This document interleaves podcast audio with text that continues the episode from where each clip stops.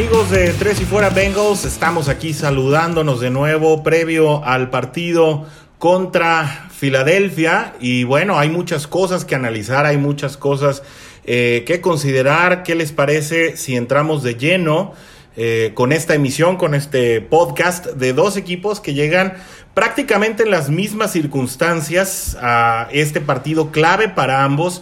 Dado que, bueno, el dato más relevante es que llegan sin victorias, ambos partidos han perdido sus eh, dos primeros encuentros de la temporada. Tal vez eh, Filadelfia eh, enfrentó a rivales mucho más complicados que los que en el papel ha enfrentado el equipo de Cincinnati. Sin embargo, los dos llegan urgidos de, de una victoria.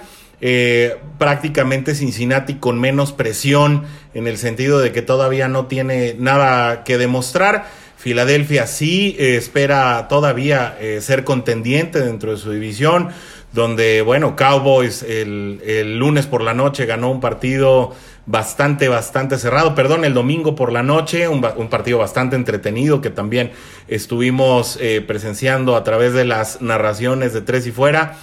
Un partido que que sin duda eh, dio señales de la competitividad que se puede tener eh, todavía en esa eh, división de las peleas más reñidas de equipos muy añejos y que sin duda va a estar también dando mucho de qué hablar. ¿Cómo llegan, cómo llegan los equipos? Cincinnati llega pues prácticamente con números muy bajos. es, es la ofensiva número 26 en cuestión de producción, si bien se ha visto una mejoría eh, por el lado del pasador y es que a pesar de, las, de los problemas que ha tenido la línea ofensiva, eh, pues la realidad es que Joe Burrow ha podido contrarrestar un poco de las deficiencias que ha mostrado su línea. Sin embargo, bueno, eh, es una de las eh, peores seis ofensivas aún. Falta mucho que demostrar. En este sentido, Filadelfia llega también como uno de ese muy poco honroso grupo. Llega con el lugar número 28. Y en cuestiones de defensa, pues sí llega Filadelfia mucho mejor parado es una de las mejores 10 defensivas, mientras que Cincinnati es la número 22, en gran parte eh, por el último partido en el que pues prácticamente Cleveland hizo lo que quiso con la defensiva. Ahí esperamos muchos ajustes de los que vamos a estar eh, hablando en esta emisión. Eh, prácticamente en juego por pase llegan muy parejos. Cincinnati es la ofensiva número 22 en cuestión de pase. Filadelfia llega en el número 23. Eh, parece que Cincinnati ha corrido un poco mejor eh, porque ha, eh, ha alcanzado ser uno de los cinco peores lugares, al igual que Filadelfia, con solamente dos lugares de diferencia. Cincinnati es el 27 y Filadelfia es el número 29. La historia favorece más a, Cincinnati, que ha ganado nueve de los trece últimos encuentros que se han llevado a cabo entre estos dos equipos. Sin embargo, pues nada es garantía, sobre todo pensando en que se va a estar jugando allá eh, en la tierra de lo que le llaman la fraternidad dentro de los Estados Unidos, que es la ciudad de Filadelfia, donde comenzó el proceso de independencia de los Estados Unidos.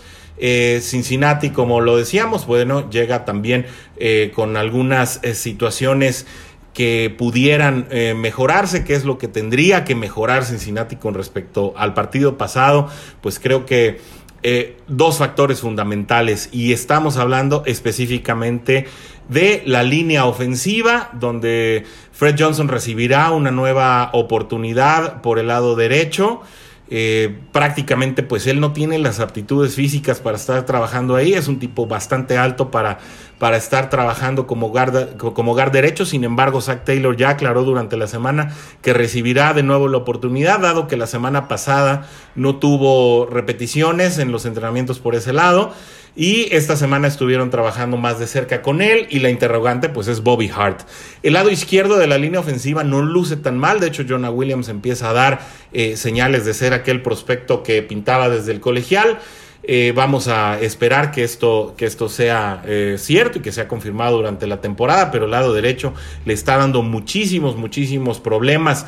Una de las buenas noticias para, para Cincinnati es que eh, Fletcher Cox no ha participado en, las, en los entrenamientos durante esta semana, entonces pues todavía se espera que pudiera estar ausente el domingo, no va a ser una situación confirmada, sino hasta el mismo domingo.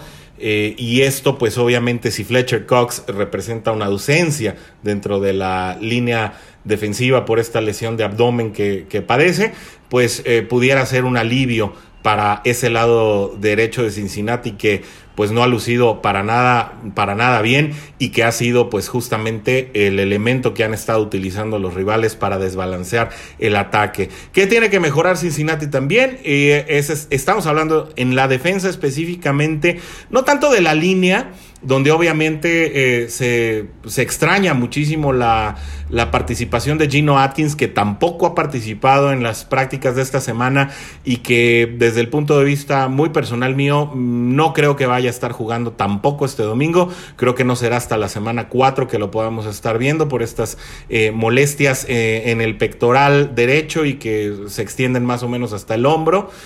no creo que vaya a estar participando.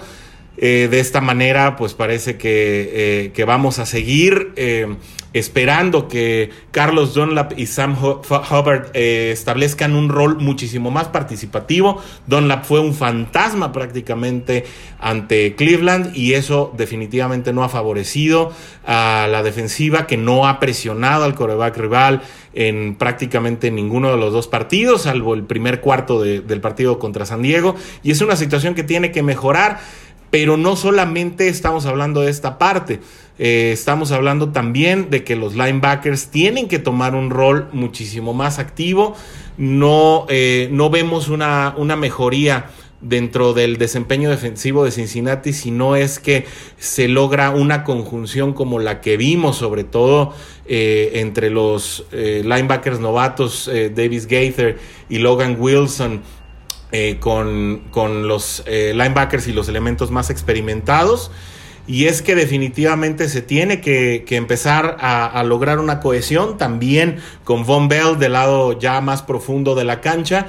Y si estas líneas no se empiezan a cerrar efectivamente y empiezan eh, no solamente a lograr más presiones contra el coreback rival sino contra también cerrar los espacios de la carrera y es que ahí Andrew Billings tampoco eh, pues tampoco ha podido rellenar los huecos que, en un momento dado las líneas ofensivas rivales han creado. Definitivamente vamos a poder esperar que desequilibren a nuestra defensiva y que se vuelva a perder como sucedió en aquel fatídico jueves por la noche en el que pues fue la ofensiva quien mantuvo quien mantuvo perdón a Cincinnati en el partido pero que definitivamente pues no es suficiente eh, se necesita una defensiva que pueda contener por debajo de los 20 puntos al rival para que se pueda aspirar a algo. No parece ser algo tan difícil contra el Filadelfia que vimos en las últimas dos semanas, pero no debemos olvidar que también pues el último partido estuvo enfrentando a uno de los mejores equipos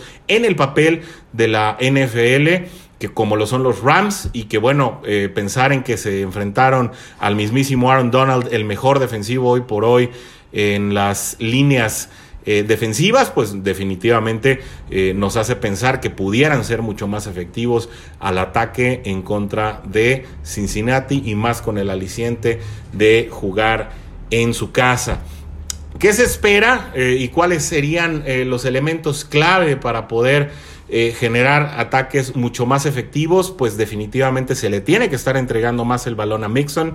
Fue sorprendente, obviamente, el saber que que nuestro novato sensación Joe Burrow tiró eh, la ola en más de 60 ocasiones eh, durante el partido pasado y que lo hizo con la efectividad que lo hizo, pero eso también indica que se le entregó mucho menos el balón a Mixon y sabemos que cuando Mixon toca el balón en más de 20 ocasiones eh, se tiene la expectativa o se tiene el promedio de avance por tierra por lo menos de 70 yardas y que esos partidos son muchísimo más ganables.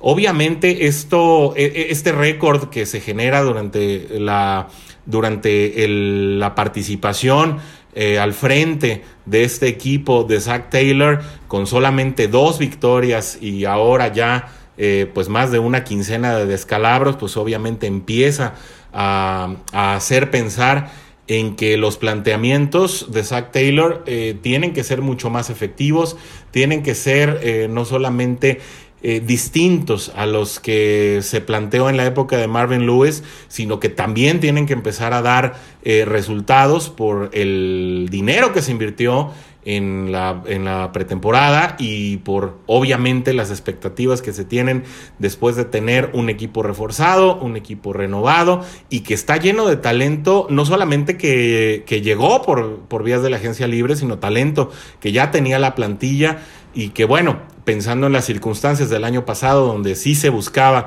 eh, obviamente obtener eh, la primera selección colegial, este año tiene que cambiar. Eh, no se pronostica para nada un Cincinnati que vaya a quedar en el margen de una o dos victorias, pero para que sea una temporada consecuente, pues tendríamos que estar hablando entre cinco y ocho victorias. Y si se quiere llegar a ese punto, en definitiva, este es uno de los juegos clave para poder empezar a crear confianza en el equipo.